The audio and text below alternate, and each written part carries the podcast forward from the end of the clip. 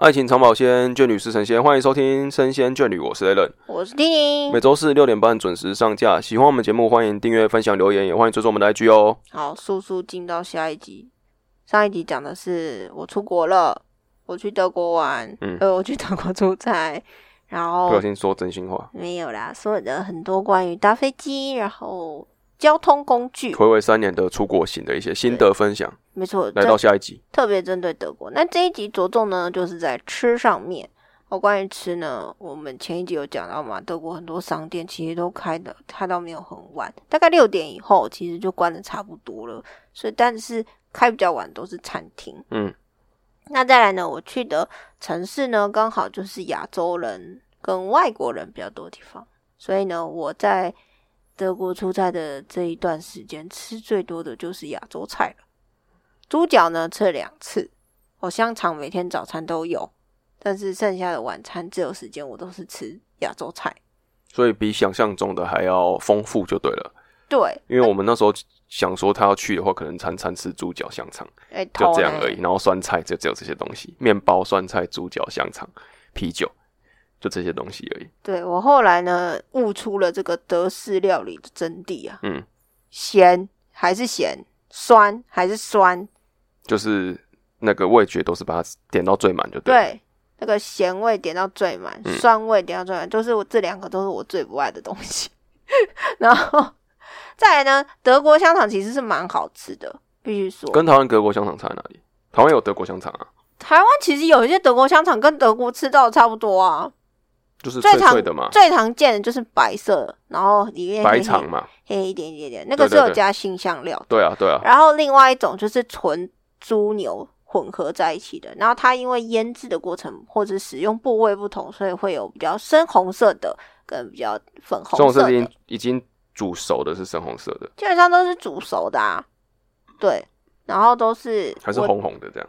对，还是红红。那通常是那那两种颜色，就是比较偏粉红或红色的。我个人都觉得蛮咸的，可能我吃的那件那味道有差吗？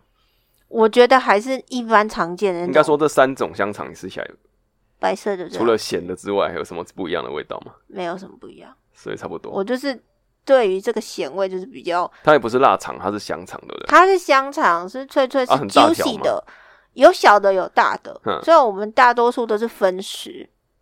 然后因为猪脚，我第一次去的时候，我是吃科隆附近很有名的观光客的餐厅。那那一间餐厅，因为德国的餐厅是这样子，嗯，你进去就找座位，坐下来之后，服务生就会来服务你了。哦，哦哦，所以基本上呢，你就是不不需要排队，你就是进去自己找座位，然后坐下来。他们没有排队的意思，没有，就算客满，他也是不管你。基本上我没有是看谁快吃，就是我们去百货美食街那种感觉，快吃完就在旁边等啊，他走就坐下来这样这。样我基本上是没有遇到客满的状况，他们的嗯餐厅都很大间，我去的地方。嗯，呃，第二次吃的那间就是要定位，那间是真的百年的餐厅。然后我哦先、第一间去的那一间呢，它就是你知道德国人很奇怪，他们很喜欢在店家门口聊天。然后像在台湾，你如果看到店门口很多人，你就会觉得这家店是不是客满，但是没有，这他就只是一群人很喜欢吃完饭然后在门口聊天。就流连忘返。对他们德国人很奇怪的习俗。然后呢，进去的话，你是自己找座位坐下来之后，我们那时候因为看不太懂德国菜单，你就算看得懂它的英文，但你也不知道这个组合吃起来是什么样的感觉。怎么说？他可能就跟你讲说，哦，它里面有内涵什么，他的英文都会跟你讲说，哦，可能有酸菜，嗯，有豆子，然后有马铃薯什么，可是你不知道那个味道啊，你懂吗？就是你没有吃过道地德国菜，所以你第一次吃的时候会这样。对你没有办法想象那个是什么味道。嗯，然后他就说哦，那个我们就点了一个猪脚，因为其实也看不太懂菜单，然后跟一个猪排，然后上来的时候我真的是震惊诶，那个猪脚真的是有够大只的诶，真的很多大？你你用个比例来来解释一下的话，嗯，我们一般吃的猪蹄膀，像你们脏话那个猪蹄旁就是一个小小的碗，上面一小块块肉嘛，你说有插牙签的空霸本那个空嘿霸，那个是我们所熟知的蹄。对对对，啊，你那个几倍大？哦，我那个大概有十二十倍大吧，真的很巨诶、二十倍大，超巨，就像德国杂粮面包一样巨。然后它就是一大块骨头，有没有？哎、有没有那个橄榄球大小啊？太大了，再小一点，小一点啊。再小一点，对我，哦我现在难没有办法这么具体的告诉他。那我觉得就是像哦，那个 size，双手无法掌握那个 size 就是你看《海贼王》鲁夫吃肉的那种 size，哦，就是跟他的脸差不多大，然后他可以 拿一根骨头这样哎，真的可以拿一根骨头哦。可以。那完全主角真的有给你一根骨头，里面就它中间就是一个超厚的、超大嗯啊，你真的可以手拿起来这样演可以，但是很少人这样做，因为很很哦，所以漫画不是在乱画的哦，没有乱画，认哦真真的有这样子认真认真。我那时候哦。看到那个猪脚，我就想到就是鲁夫吃的肉啊。真的有这种，这是漫画肉啊，对，但是脚没有长那么可爱啦，就嗯里面骨头没有那么可爱，但是它的确是肉这样包着骨头，然后下面就会铺一层他们的酸菜，然后一大片的马铃薯泥，然后嗯。超级大盘。我真的觉得大概要四五个人 share 比较嗯。OK。然后因为我是一个很怕猪腥味的人，所以嗯我我那时候点的时候我没有看仔细，那个是水煮的猪脚，水煮的哦，对，所以很 啊，它颜色呢？就粉红色白白的啊，白白色的那种啊，像台湾的那个五花肉，你知道吗？蒜泥白肉，对对对对对，但是没有那么白，是粉粉的这样，哦，它它还有一点点的调味还是什么的哦，就是不然我要配着说生煮生煮猪肉不汁啊都是白白的肉而已？我不知道它具体，因为我真的吃一口，哦，那水煮的哦，就是水哎呦喂啊煮我们吃 boil 的，所以是哦水煮。我我本身不敢吃那种东西，所以对，我想象那画面，我觉得应该是蛮精彩的。很后悔。可是喜欢吃猪肉的应该很爱，我同事就是只吃猪肉，因为他不吃牛嘛，他就觉得好好吃哦。我就说这个可是那你就是你有吃过烤的吗？我就等一下再分享。啊，还有有对还有哦我以为你只之前去德国只吃一个水煮的。对对对，然后呢，他就帮我吃完了那一整只，他真的超屌的。然后后来我的菜也上来了，嗯因为我们一直以为是很小的猪脚，你知道吗？就上来第一菜，我想完了毁了，反正要取消，但是他们就说厨房已经做，你们不能取消。嗯，所以我的来的时候就是炸猪排，而且是德式炸猪排，它不像日式猪排那样裹什么面包粉，蓬蓬松松的，没有，它就是一般的裹那种比较细的，可能是面包粉吧，所以它看起来就是比较扁平的，然后帮你切块。炸排骨哦，嗯，它没有排骨肉，它一般来说那个是好像是有点像那个我们去自助餐店自助餐店吃比较便宜的，然后给的那种比较薄的肉它是那种肉酱炸下拿去炸，肉酱肉酱做成肉饼哦，就就肉肉饼炸肉饼哦他们的炸猪排不是原肉去炸，不是不有是，些是炸汉堡肉这样，对。而且我后来有去哦另外一间，然后它也有那个绞肉的感觉，对对对，然后它的是牛猪混杂，嗯所以你如果如果不吃牛的话，你必须一定要问，因为他们的香肠大多数都是牛猪，嗯嗯嗯，然后连肉饼都是，然后他们会沾甜的莓果酱吃，就有点像你去瑞典 IKEA 吃那个牛肉丸会加美国对，对对对，类似的吃法。那我是觉得好吃的，只是真的太多。然后他们的，因为我不是很爱吃酸的，他们酸菜好酸之外，他连那个生菜沙拉也是偏酸的那种凯撒沙拉酱，就。嗯可以想象，可以想象。对啊，你是喜欢吃热热菜的人呢？你去德国应该会很失望，因为他们大多数都是生菜，不然就是马铃薯，哦，这个这可以啦，对，或者炖菜。这个去之前就已经有心理准备。对，所以我就是有带很多维他命，然后因为我是乳糖不耐症的人，所以我早上都会喝牛奶。嗯那你会觉得在那边吃东西会容易便秘吗？讲不会？因为我就是怕怕我会便秘，所以我就早上都会喝牛奶，让自己落塞。哦，用这种方式就对了，极端极端方法。我那是你如果是以一个正常的人会在吃那边的菜很少，菜跟肉比例是少。菜真的很少，都是肉为主或面包为主食，啊，那都是很难。所以你要想办法去喝果汁啊什么之类的，帮助你的排泄，肠胃要蠕动啊。所以你才会去吃中式料理啊，你懂吗？对，可就是我都我想吃中式。德国当地人他们这样子的话，饮食习惯这样不是都没很容易便秘吗？还是嗯欧美人肠胃是特殊构造，他们也很常喝果汁什么的、啊，而且他们杂粮面包都是高纤维、啊，所以他们的纤维是来自于面包跟那些果汁，有可能，有可能像我们要多很吃什么炒菜啊什么的这样子。对哦，对，我就觉得还德很多人都说德国面包很难吃，的确，传统的德国面包不是为什么我会觉得很多人会说很难吃？我其实不太研究面包，我不太。就像我上一集有讲，德国人就是务实嘛，对，所以他们的料理也反映他们民族的习惯。务实就是要可能早期是以工为主，农工为主，所以你就要吃比较重咸的，然后又是以肉劳为力活啦，对不对，？所以你要肉或是淀粉这种大量的蛋白质啊，没错补充体力为原则。对，所以你不会吃很清淡嘛，一定吃很重口味。嗯，没错。那你吃很咸的时候，你就会想要喝啤酒。嗯对，所以这三种组合就造就了现在德国最经典的食物嘛，嗯，对不对？香肠跟猪脚，然后啤酒跟面包，嗯，那他们的面包就是因为要讲求你快速得到大量的营养，所以就是大量的杂粮、高纤组合在一起，所以面包面包通常都是黑黑的、硬硬的、干干的，然后没有什么味道。我吃起来就是就是口感上不好吃而已。不是那种日式面包那种浮啊浮啊的感觉。我喜欢杂粮啊，但它的杂粮不是马克先生的那种杂粮哦，是比马克先生你们知道那传统的那种还要再更更硬就对了。对，我觉得马克偏现在还其实可以想象是一个。很大一个，然后是发棍的感觉，嗯，有点发法国面包干掉了，我同事说还比较好吃，他们说更干哦。德国面包就是很德式的面对，包，没什么味道，啊然后就很难吃。都他们都直接吃，还是会沾果酱什么的。我那时候有尝试想要沾果酱，我就是像那个，因为我那个德国的同事他们就有推荐我，就是说你可以先加奶油，再加果酱，嗯这样一起吃，或者是沾蜂蜜。嗯我那时候尝试，我真的没办法，我还是觉得太干了。我说哦我现在指的是那种传统德式杂粮面包但是其实德国还有其他小小的面包，我也觉得很好吃。它就是那种外皮很硬的，它可能会有一些芝麻的，然后嗯外面就是脆脆的那种口感。然后你把外面包酥内软。对你扒开里面的时候是里面是湿软的，真的是那种蓬蓬松松，很好吃。然后我在德国这几天待的吃法就是不是沾蜂蜜吃呢，就是直接奶油或者是酸奶，然后加他们的果酱。他们你买面包会附酱料吗？不会，在餐厅传统面包店不会有，但我们早餐我们饭店早餐有啦。哦啊，你餐厅也会没有面包吗？餐厅其实都还是看你他的面包是附送还是说没有没有不是附送都是要。单点啊？如果你是猪脚店就不会附他们送。习惯会再叫个面包来配，就像我们吃菜吃肉配饭这样子嘛。他们饭嗯面包是属于他们饭这样子。我刚好去吃的店都没有付，因为我都吃主角店，所以都没有。哦，对，但是我的早餐，我们饭店早餐里面是有很多德式面包可以选我觉得是好吃的。不过，呃，我德国同事他们觉得说法国的面包更好吃。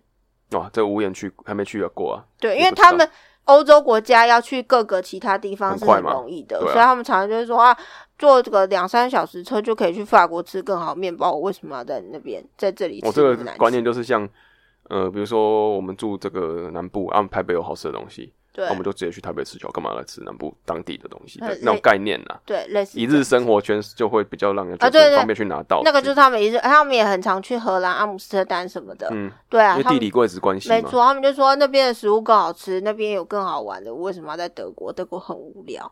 的确，德国其实没有什么娱乐，你知道。然后他们最常做的事，他们就常常说我我的很多朋友都在家里自己种蜂蜜，呃，自己养蜜蜂，然后做蜂蜜这样。他们的蜂蜜其实蛮有名的，而且也不贵，一罐可能就一两百、一两欧、三四欧这样。嗯，然后又很好吃，而且很多种类，可能有菊花蜜，然嗯后薰衣草蜜，嗯，或是像奶油一样质地的那个颜色很像奶油一样白白的，对对对，那种奶油蜜，然后都很甜，很好吃。而且你知道吗？他们的蜂蜜很特别，是我不知道台湾是不是，因为我很少在台湾吃蜂蜜，因为我去德国就他们有介绍，我就吃吃看嘛。他们的蜂蜜不太会砍洗耶，不知道为什么，就是你用一抹就上就上去了，这一样抹就上去，然后也不太会一直那边滴滴滴这样，就是就是很浓啦，应、就是应该是说很浓，没有很稀的，很浓对，的，它不像麦芽糖一样，就是那个砍稀的砍它会有垂垂坠感，它没有，就是它就是很浓很浓到稍微，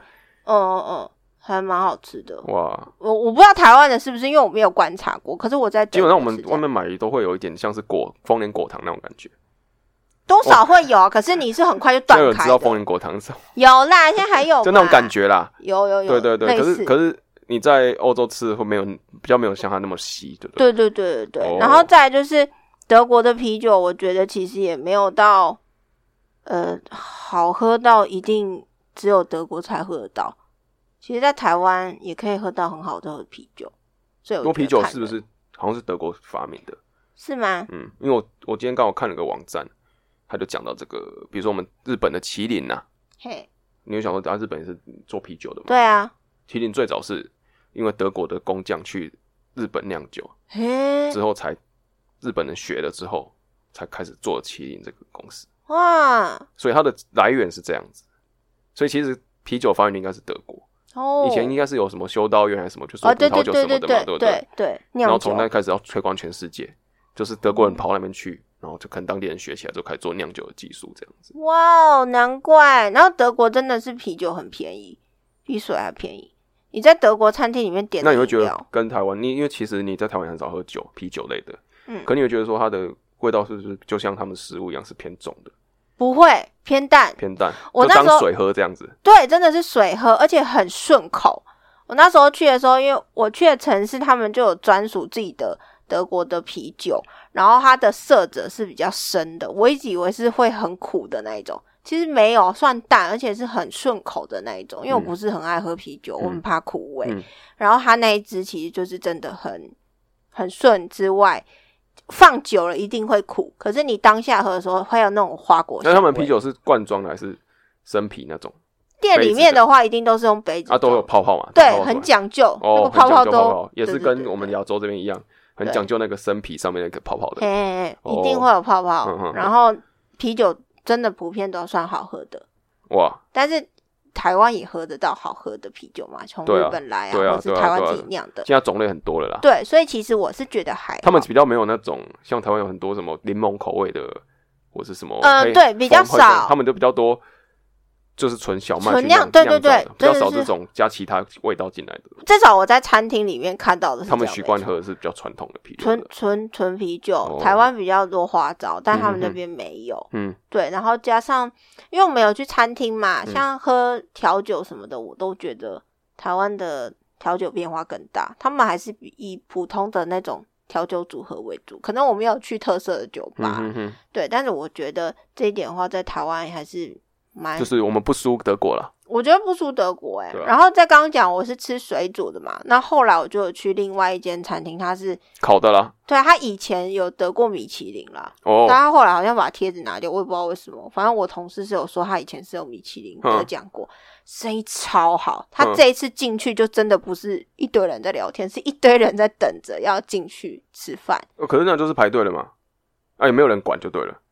有有有，因为他门口就会有一个服务生在帮忙招待，哦，然后人真的超多他们自己就自发性的排队，没有位置的话就开始一。群人就像蜂拥而上，然后一直哦围住那个工读生然后我们是因为同事有定位，所以我们就可以直接进去。嗯。然后那间餐厅它非常的复古，好像是西元一六几年，就一六三七年左右就存在的餐厅。哇，然后他的他，我同事说他自古至今都没有改过装潢，所以它的装潢是非常复古的那种复古欧风的那种装潢，它就是那种鹅黄色一六年哦，一六几几年的这样对子的。他们说拿破仑曾经有来这边吃过东西，这样你就知道它有多哇，塞，哇，对，真的很历史感呢。对，很历史感。顶多它的油漆可能有重漆啦，哇，那真的是进去就那个氛围就很棒了。对，但很吵。你知道德国餐厅就是很吵，因为大家都会喝酒，就会情绪亢奋，然后就但是没有。到台湾这样子，还是有没有 K 九笑哎。你有去过金色山脉吧？如果大家有去有啊有有大概就是那种感觉。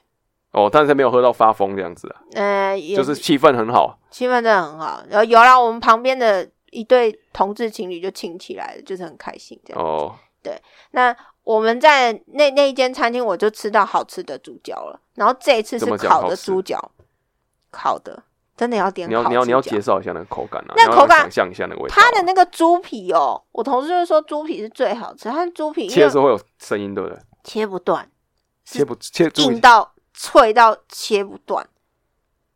你知道我是戴牙套的人吗？所以我的咀嚼其实有点困难，那个真的很难咬啊，。不是脆，不是很容易切断的。不是哦，它不是像饼干一样脆，它是已经烤到有一点，你知道东西烤到一个极致的时候，它不是会很难断吗？嘿，它大概是那种感觉，但是是好吃，但是没有焦没有嚼，很厉害哦，没有嚼，我不知道他们怎么啊，烤可啊，可是咬得断吗？很像很硬的那个肉干，比肉干还哦，肉干哦，对哦，就肉干皮这样子。然后它的那个猪肉是没有什么腥味的，然后你是外酥内嫩吗？它没有酥哦，它就是肉，就是软嫩。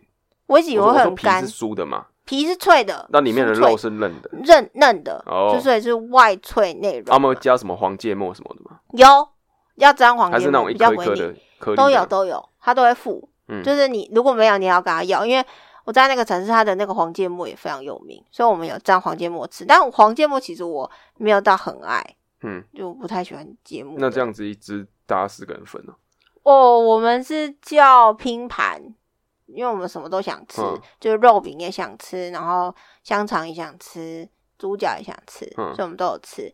那猪脚觉得好吃，然后这一家的炸肉饼我也觉得很好吃，它是沾美果酱，就我刚刚一开始讲，梅果酱，对对对，嗯然后有问他自己却是猪牛混杂的，所以很软嫩，然后也没有什么肉味，嗯就是肉不是都会有一种臭车 handy 鼻吗？对，超车比它没有，这间的猪脚也是，嗯所以我觉得很好吃。然后他们有很多种吃法嘛，我觉得德国菜很有趣的一点是你可以自由搭配。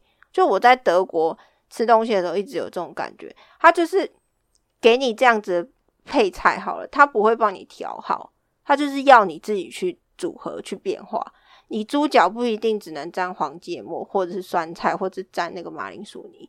旁边那个餐盘里面有的梅果酱，它不给你设限就对了。，对，我觉得你在吃法上不需要设限，说啊怎样吃才这个东西就是传统配这个，这个就是要配这个。对对对，我在德国吃，我就是一直不断尝试说，像我早餐明明就每天都一样的菜色，可是我就是可以去，因为它可以提供你很多不同的果酱、嗯不同的奶油，光奶油就超多种，还有 cheese 火腿什么的，嗯你就可以一直去组合变化成你想要的样子。嗯，这是我在德国里面觉得最有趣的地方，可以一直变化。然后再来就是，呃，他们其实有一个，那时候我同事点了一个叫牛尾汤，牛尾汤知道啊，你知道吗？知道啊。我觉得很很重口诶、可是牛尾汤好像韩国是不是也有这样我的料理？知道就是一牛的尾巴嘛，然后切断嘛，对对对对对，然后很大块，我没有吃过啦，我还蛮想试试看的。哦，牛味很重，牛尾很重，那一间那它煮起来是黑的吗？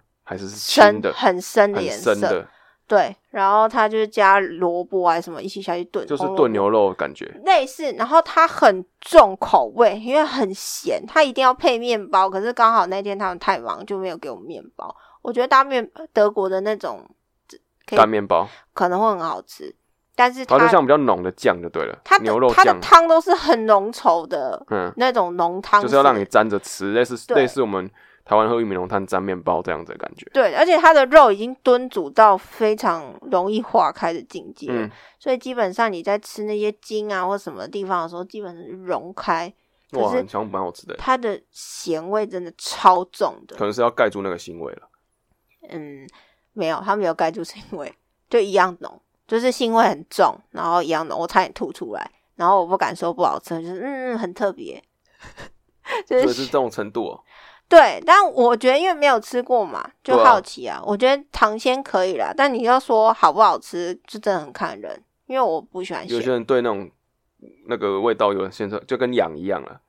有人很爱那个那个骚烧劲，有人不喜欢，大概那我种感觉。对啊，所以如果你是不喜欢那种羊骚味啊、牛味啊、猪味的人哦，嗯那就不要点牛尾汤。嗯，因为真的很重口。就如果你在菜单上看，除非你的朋友给你打包票，会吃的。他们他们是不是吃东西是对于这种，比如说我今天就我今天叫啊，我觉得哇啊，这个牛尾汤不是我的味道，那我就没有吃完。他们对这种事情是可以容忍的嘛？就是我离开餐厅之后，是我得到菜几乎只吃了一点点。嗯，对他们的民族是你来德国，人哦，就真的很适合金牛座啊，一定要挖到底就对了。他们菜盘都一定会尽量吃干净，嗯就是不希望菜盘里面有有食物，就是美德嘛。嗯，然后，因为他们也没有外带的服务，所以大家基本上都会吃干净。嗯，然后我看很多德国人，他们其实都自己点一份猪脚吃，真的很、哦真的很会吃欸真的很狂，不管男生女生，啊，都是一定吃的干干净净。对一定吃干净，所以我觉得很厉害。大家哦，记得如果你的是小鸟胃，不要乱点菜。对他们来说是很正常的分量，对我们来说是很大量的分量的。对，然后你我那时候也在德国有吃他们的，你知道德国的咖喱酱啊，不是我们认德国还有咖咖喱酱啊，有，因为我第一天去吃有一间餐厅叫 Curry，它嗯就是卖咖喱香肠，那我就想说咖喱香肠应该就是是不是印度那边的？对，我也以为不是印度就是日式式嘛对吧 No，它是番茄酱撒咖喱粉。番茄酱撒咖喱粉，对我吃的那个叫做 curry sausage，诶、他们好像不叫 sausage，好像 W 开头，忘记那个。我在想象，现在在脑袋在想这个后这个味感觉，哦，你就想象一个盘圆盘，嗯，好，上面放了一根德国的香肠，好对一个微笑的形状。对对对，然后下面呢，他就先已经先铺了一层鲜红的番茄酱，嗯，然后再放上呃，先铺番茄酱，再放香香肠，然后再撒咖喱粉，啊，味道是怎么样的？咸咸咸，没有没有其他的感觉吗？咸上加没有酸吗？番茄的酸没有吗？又酸又咸，然后一点点咖喱香，而且它的咖喱是日印度咖喱的那种香料。玛莎拉，哦天啊！我吃完真的很崩溃，真的很咸，很后悔。但是有层次感吗？还是就纯咸？它的咸是带来自于香肠本身的咸，你知道因调味料味道盖掉了。因为太咸，以至于看不到层次感。香肠太咸了嘛？对，然后那间生意很好，评价很高，嗯。但是我觉得不合我的胃口，不是它难吃，是哦，不合这叫做德德国风的咖喱哦。对德式，哦。因为我那时候第二次去吃，我是想要买薯条，然后我就有看到咖喱薯条，嗯，我德国同事跟我说，哎、德国的咖喱就是番茄酱加印度印那个咖喱粉哦，不是你想象中的咖喱哦。他说，呃，好吧，那算了。薯条加咖喱粉，我可以想象啊。但是他有加番茄酱啊，番茄酱不是自己沾哦。他就会挤在旁边啊，对啊，可是我啊我薯条淋在，你的薯条旁边这样子。但是我薯条应该有部分是不会沾到的。对了，但是那我就可以尝尝到那个口味。我那时候就点了一个最经典的一般的薯条，他都给你，他都给你沾到。他就是给我一堆盐巴撒上去，然后又有加一点点辣椒粉还是什么的，哦，还是咸。他们没有什么去盐的对我吃麦当劳绝对去盐，但是这个真的没办法去盐，太咸了。所以我觉得大家哈去德国哦，对，去德国呢，水多比较多都是气泡水，嗯，比较好喝，我觉得他们气泡水很厉害欸。你知道台湾喝汽水通常打开过没多久就没有气了，对不对？对，我去德国的时候，我也以为就是这样子，然后我就想说，我不要喝这么有气的气泡水，我想要喝一般的水就好。然后我就把饭店送的气泡水打开，倒在杯子里面。早上的时候，你先让它排点气，这样。对对，我想要它排气，不要这么多。我想说，回到房间了，晚上回来的时候应该就没有气吧？不，我直接喝的时候，那个气就像刚刚新冒出来的一样多诶、我想说，我倒到杯子里面哎、这有没你有盖那么夸张？封盖吗？没有啊，就是完全是在一个没有就把它倒出来，然后只是单纯放在一个正常的室室温正常底下，让它去泡泡去挥发，对啊泡泡还是一大堆。对啊，哇，很扯哦，蛮扯的，真的蛮扯没办法想象，没有办法，没有可关系，我有能是不是天气带回来，天气的关系啊，我有带回来给你尝试。气候的关系让它比较容易。也有可能。然后我觉得另外一点是，我的杯子是一般的那种，它的就是类似玻玻璃的啤酒瓶的那种包装，嗯，可能跟造型有关系。就是那个哦，我有你有把它倒出来吗？没有，有我有一我有倒出来一杯，它倒出来那个也都是气，对啊，哇，好特别哦。我真的觉得很扯，但我不知道是不是那个牌子有这样子，还是嗯，所有的气泡水都这样子。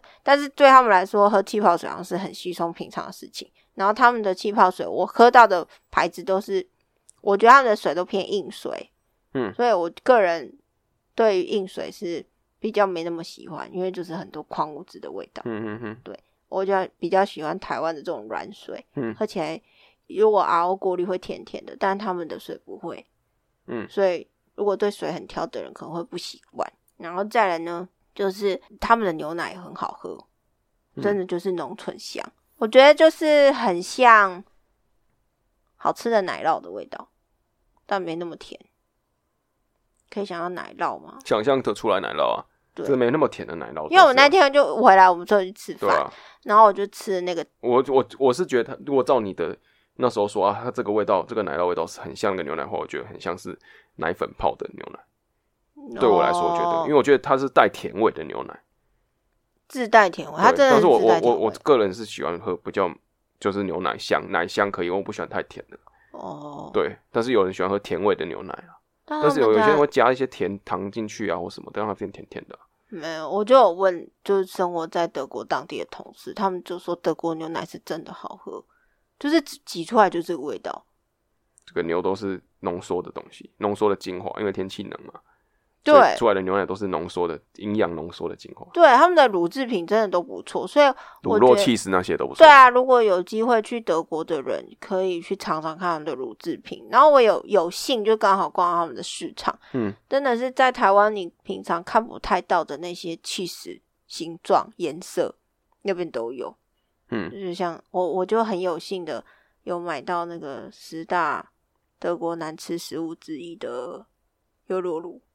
我那时候以为那个是牛奶，介绍一下那个什么东西好了。对我，十大难吃食物之一。而且我是 Google 之后才发现，因为嗯我就是很开心的去德国的超市买了一些我觉得好像很不错的食物回家，然后我那时候就一直心心念念，我每天早上喝的牛奶好好喝，我就想要去买德国当地其他牌子的牛奶，然后我就看到一间，然后他就写那个牌子上面就写说他现现在限时特价零点五五哦，然后又看起来很像牛奶的包装，因为上面也有写类似牛奶的德文，我就以为就是它了。就结账的时候发，就回家的时候发现，诶，这个牛奶为什么上面有写疑似 butter 的字样？然后我才发现它是在制作奶油的过程中嗯，的一些产物拿去做成优酪乳，然后它的味道物尽其用哎，真的是务实哎。它的味道真的很臭你，形容一下味道来，蓝乳酪蓝乳酪的味道是什么味道来？脚臭味，脚就是液体的脚臭味就对了。但没有那么臭，但其实你就闻到就是臭，它不是优酪乳，闻起来是香香的优酪乳味，不是像 A V 优酪乳那种优酪乳味。嗯它的颜色还有偏一点浊蓝浊蓝蓝色吗蓝，微霉霉微脏脏霉色是不是霉霉发霉的那种 霉菌色。稍微一点点脏脏的嗯那种感觉，然后就觉得哦好恶心哦，然后又很浓稠，然后喝下去又好酸，因为我很讨厌酸的东西，我就觉得很难喝。然后我就想说，我去 Google 这到底什么？它比一般优酪乳还酸吗？嗯，对，台湾都有加糖，啊，浓吗？很浓，就是也是勾勾吗？超勾。就是所以已经接近液体状的奶酪了，嗯，如果再再优格啦，是不是已经是优格了吗？嘿嘿，优格优格，它已经是优格了。哦，好浓哦。然后我就去 Google，然后就有一个中国的部落客就写说十大德国难吃食物，我就看到它是其中一个，崩溃哇，那也是解锁一个成就哎。对，而且我记得我出出国前好像才看过那篇文章，然后我就这么幸运，你知道。我的我的同事都说我真的很很晒，都会点到那种要么很难吃的，要么买到很难吃。因为我后来有去，我们有一天晚上去一间创意亚洲料理店吃饭，嗯，所有人呢，要么点猪排啦，吼，要么点什么鸡排。嗯它是高级餐厅嘛，就是那种法很像法式的餐厅，可是要卖亚洲菜。嗯，然后我就点了一个，我想说 spaghetti，耶我想要吃 spaghetti，就是有松露的那种意大利面。嗯。然后我就想我要点，然后还有就是什么什么 cheese 嘛，我就想说，嗯，看起来应该不错吃吧。就上来的时候超稀松平常的，它上面就有放一颗 cheese，但是它长得很像水波蛋，我忘记它叫什么 cheese，马扎瑞拉不是不是。不是啊，对，不是那个可以撕开的那种，不是不是，它长得超像水波蛋那种嗯。很浓的乳酪嗯 cheese，、嗯，然后他就帮我现刨松露，我还有高级哦，现刨松露，哎呦哇，好期待对啊，哦！很很分析呢是。第一口下去，我靠，是怎么回事？它是倒了整罐盐巴吗？超级咸哦！然后大家都不相信我，你知道，我就叫我旁边的同事吃，我说你吃一口，真的超咸。嗯，他说干，真的超咸的。然后隔壁我主管也看到就吃，超咸，那松露味道有吃到吗？没有，超咸。那他你有没有吃现刨的松露就好了？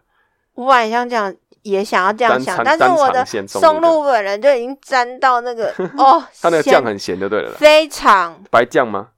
对，是白酱，然后非常咸。然后后来我就跟那个那个服务生讲，然后那服务生真的很帅，就是很像意大利男人的感觉。嗯然后我就跟他讲说，小哥这个很咸，我没有办法。然后他就说，可能是因为那个 cheese 的关系，对，所以哦，他觉得这个是正常的味道。然后他们德国的意大利面都是偏硬的、啊，哦，就是没有煮到全透这样子，也不是像喜像欢吃西他们喜欢吃面心。面心这对他们，喜欢有弹口感。嗯有嚼劲的，是不难吃，面不难吃，但是就是哦，真的很咸，所以大家去德国要注意哦。嗯，哦，他们的水都是要钱的啦，所以嗯，如果你要在餐厅自备水的话，我记得好像也不行，不能带外食。就尽量都要点饮料。，OK，就基本的礼仪还是要有就对了。没错，好然后我就觉得说，如果大家去德国要注意啦，就我刚刚一直讲的哈，餐点其实大多数都蛮普通的，嗯。然后又很咸，然后再来就是天气问题。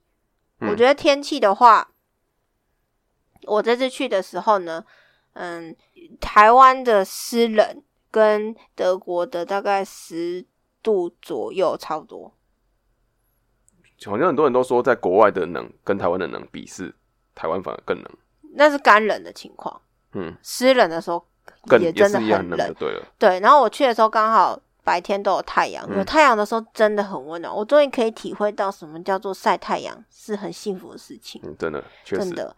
因为你那时候不是去美国嘛，啊你就一直跟我讲说，还有那个曼哈顿的气温就是太阳的时候很舒服。波士顿啊，波士哦，对同样差不多，同样美国东岸对，就是那个地方吼，要这样讲比较比较，人家大家可以体验到，就是你只要一再树荫下就冷了，对。然后你一定要晒太阳才可以保持那个温度是在适宜的时候，就是晒太阳你会觉得热的时候，那个旁边的风吹，哦有有点冷，可是冷的时候太阳会给你照上去，让你有点暖，那种感觉，所以你会觉得说，因为这样子的温度是很舒服的情况下，嗯。你又不觉得太阳照你是一个很热的事情，是一个很烦的事情。你知道那什么感觉吗？就像夏天很热的时候，你房间没有开冷气，可是你把那个冰箱打开嗯，的那种感觉，好像越形容越奇怪。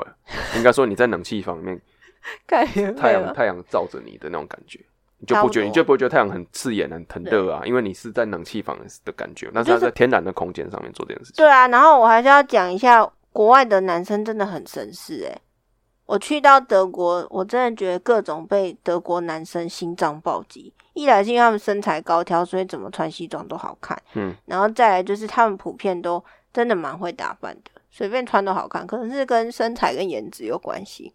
然后再来就是他们很绅士，都会帮忙开门，或是礼让女生，或是女士优先，真的都 lady first。所以就觉得哦，我一回到台湾很不习惯，因为像我的同事就不会有这个概念，你知道吗？在但是如果你跟一屋子的都是欧洲人、德国男性的话，嗯嗯嗯你就会很明显感受到亚洲男生跟德国男生我真的有进步空间就对了。对，有进步空间，哇，真的很绅士。就像说你在换名片这件事情好了，嗯，他们德国男生哎、lady first，他不管你的那个辈分什么的。对，哦。就是，lady first，哇哇哇，然后就觉得哦，然后不然就是最常遇到就是帮你开门，而且你明明就是很远，你距离那个门还有很远，然后我刚好手上有拿东西，他就是先帮你开好门，等你过来。不认识你。不认识他，不认识他。哦。我对被这些很多路人的阿伯啊、叔叔啊，或是年轻小哥们帮忙，都是因为这样子。然后就觉得哇，德国男生真的很，不是德国啦，就不外国男生真的都很绅士，因为有很多其他种类的人啊，不过都是那个高加索人比较卷头，欧洲人对，欧洲人比较卷头。那如果是可能印度人啊、非洲人就还好。嗯对，我觉得这件事情很不错，而且他们呢喜欢穿合身的衣服，不管男生女生都是。嗯，他们真的德国人没有像我们想，台湾不是很喜欢穿那个运动裤什么的吗？没有，很少。他们正装，就算不是正装，也是牛仔裤或是比较紧身贴身。就是他们出外会有那种居家跟出外的差别在。哼我们台湾比较多是居家就直接穿成外出服了，对台湾比较少，棉裤的话，真的，是海外比较少这样的东西。很少，年轻人顶多都是穿那种卡其裤，或是比较合身弹性的材质，但不会穿很像睡裤或是运动裤嗯出门，除非他是年轻的小哥也还好，不是小哥啊，就是年轻的孩子。对，所以然后他们的颜色都是以黑白灰为主，嗯，很少穿那种很亮色的衣服，除非他很会穿搭。但是基本上都是低调内敛，实际。而且不会有很醒目的牌子。通常你会看到很醒目的牌子都是亚洲人，哦。就，是什么很好，LV 的，披肩很好分啊，辨就对了。对，啊，LV 的包包啊什么的，他们也会背啦，嗯。但是都是很简约的。嗯嗯嗯，你他们身上你其实看不太到很明显的 logo，、哦。嗯，，不就算是精品好，它也是选那种低调内敛，对对对，跟台湾或是亚洲地区不完全不一样。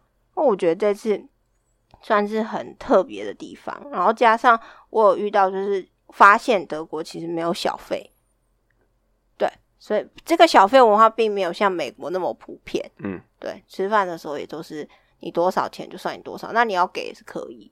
他们不会强迫给，美国是要强迫给啦。哦，是哦，就是有一些现在比较，我那时候去的时候其实也是，应该五六年前了，那时候就已经有这样子的事情，就是他们会直接开发开那个收据给你，嗯，然后所以他们就写五趴、十趴、十五趴，你自己去选打圈，哦是他给你哦，选项去选，嘿，对，我没有，就是已经进化到说，以前是我们可能啊自己会算说这个要给他几趴当消费，嗯，到现在后面那个比较比较你现代化吗？还是怎么说？就是他已经帮你做事，帮你做好说啊，你要给几趴，我给给你选择，你再自己去勾这样子。哦是哦，在美国那时候是这样子，嘿，对，那德国他们购物也是一样，就是没有提供塑胶袋，所以大家如果要去扫货的话呢，一定要自备购物袋。嗯，大概是这样。这是我这次去德国，其实我没有买什么东西，我的行李箱也没有被塞满，因为嗯，我就是主要去享受体。验那个人文啊，对？因为他们的博物馆真的很精彩，嗯，他们的美术馆里面有非常多厉害的艺术家的作品，像米毕卡索啊、蒙德里安这些人。然后我觉得，如果大家有兴趣的话，一定要去这个都只当能地走走只。可以用双眼去见证，怎么讲都是很难去讲是它的美，对不对？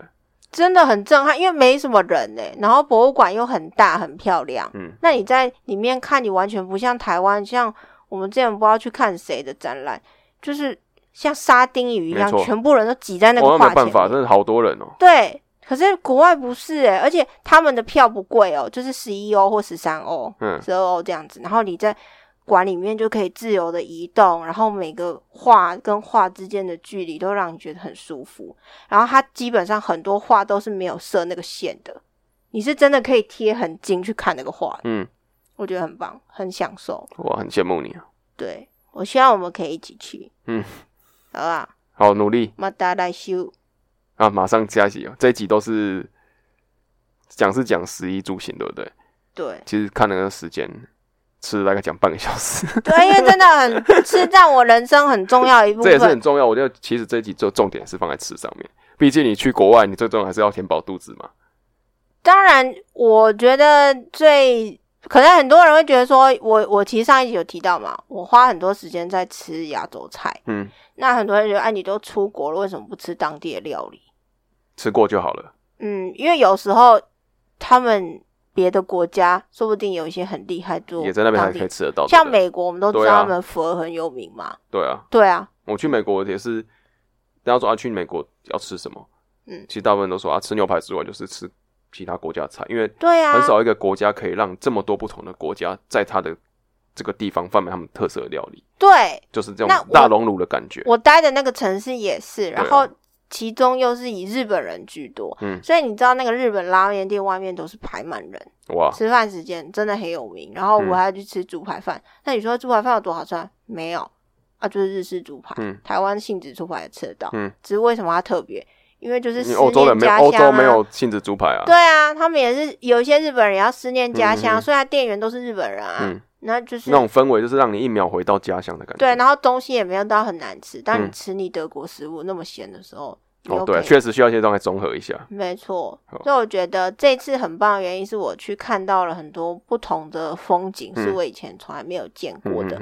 那如果你已经见过，那很恭喜你啊！但是世界上一定还有更多我们不知道的地没错方可以去挖掘。对，下次出国的时候不要只想着购物，也可以去多多接触体验人文啊哈。对我真的觉得很棒，很大的收哇获。听你讲这样子，真的是忍不住想出国了。耶，机票买起来哦！耶耶耶！好了，大家就这个，我相信大家都已经有安排好了，有没有就是心痒就是痒？等到那一天而已，好，只只是你跑比较快而已。可以，好，没关系，那就我们大家期待出国那一天。可以，出入平安，好，下礼拜见，拜。拜拜。